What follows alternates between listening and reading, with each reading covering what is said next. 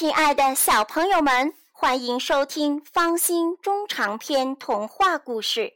今天方心给大家带来的故事是《木偶奇遇记》第七章。杰佩托回到家里，这个可怜的人把为自己准备的早餐给皮诺吉奥吃。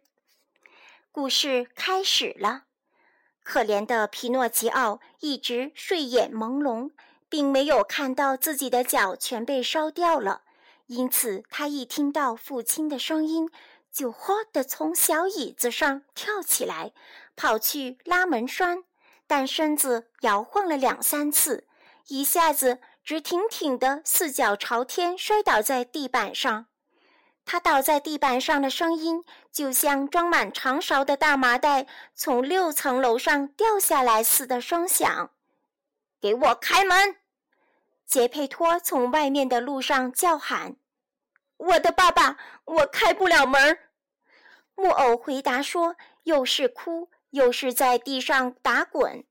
为什么开不了门？因为我的脚给吃掉了。是谁吃掉了你的脚？猫。”皮诺吉奥回答说：“因为这时候他看见一只猫正用两只前爪玩一些刨花。”我说：“给我开门！”杰佩托又说一遍：“要不我进了屋子，给你一只猫。”请您相信我吧，我站不起来，我真可怜呢，我真可怜呢，我一辈子非得用膝盖跑着走路啊！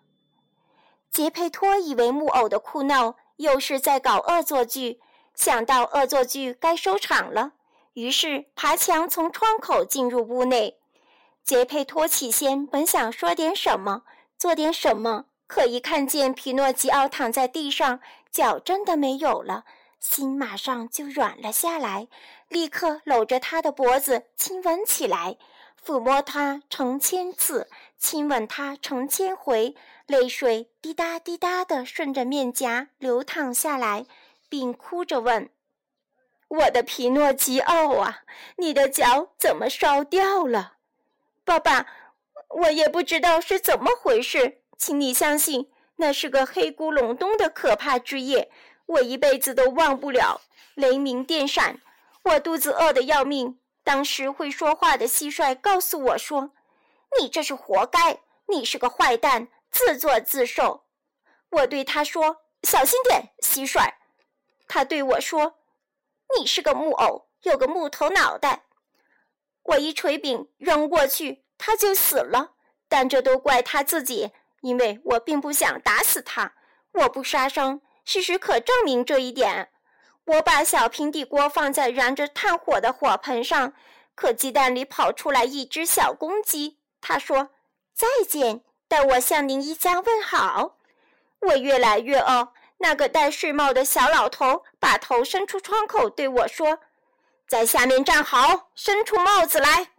结果我的头上被浇了一桶水，于是我马上回到家里。我肚子饿得要命，把脚放在火盆上烤干。您回来了，我的脚给烧掉了，可我照样饿得难受。我再没有脚了。嗯嗯嗯，可怜的皮诺吉奥又哭又嚷。那哭闹声连五公里以外的地方都能听到。从皮诺吉奥纠缠不休的哭诉中，杰佩托只明白了一件事：木偶快要饿死了。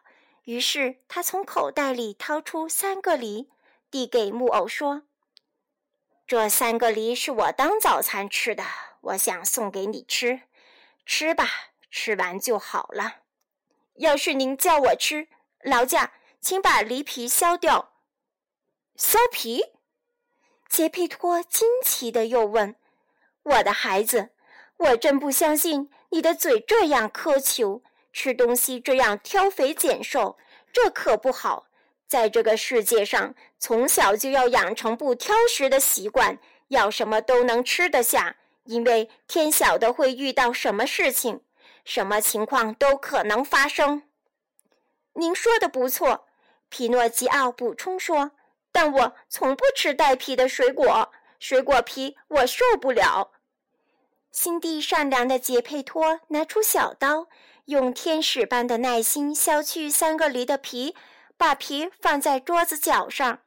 皮诺吉奥只两口就吃掉一个梨。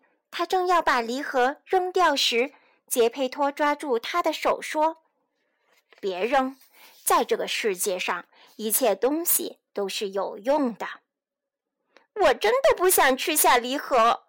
木偶像蝰蛇一样扭来扭去的吼叫：“天晓得，什么情况都可能发生。”杰佩托又说了一遍，并没有发火。事实上，三个梨核并没有扔出窗外，而是跟梨皮一起放在桌子的角上，吃了，或者更确切的说是吞下三个梨后，皮诺吉奥打了三个长长的哈欠。呃，哭哭啼啼地说：“我又饿了。可是，我的孩子，我再也没有给你吃的东西了，没有了，真的没有了，就剩这些梨皮和梨核了。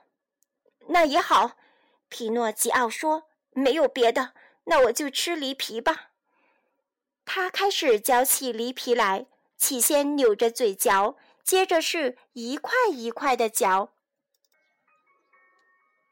转眼间，他吃光了所有的梨皮。吃完梨皮，又吃梨核。